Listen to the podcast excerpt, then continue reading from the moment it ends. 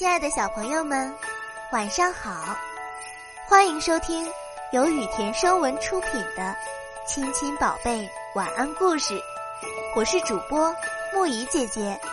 接下来我会每天给你讲一个好听的故事，伴你入睡。今天我们要讲的故事是《旅馆的新规定》。斑马聪聪在小河边开了家旅馆，生意不错。然而没过多久，有一个问题让聪聪感到头痛：旅馆内的一些物品经常被客人悄悄拿走。聪聪便嘱咐伙计，在客人结账时，立刻去房间内查看是否有东西丢失。结果，这个办法不仅耽误了结账时间。也招来客人的不满，都说下一次再也不住聪聪的旅馆了。聪聪烦恼极了，便来到好朋友羚羊青青家寻求帮助。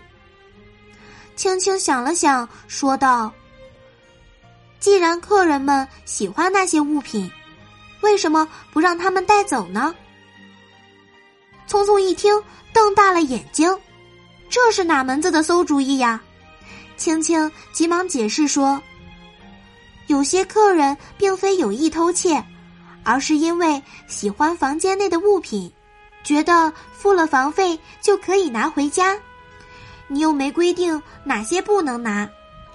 如果你在每件物品上标明价钱，说不定还能有份额外的收入呢。”聪聪的眼睛亮了起来，兴奋的照办了。还特别准备了一些手工艺品和当地特产，旅馆的生意越来越好，还给客人们留下了极好的印象。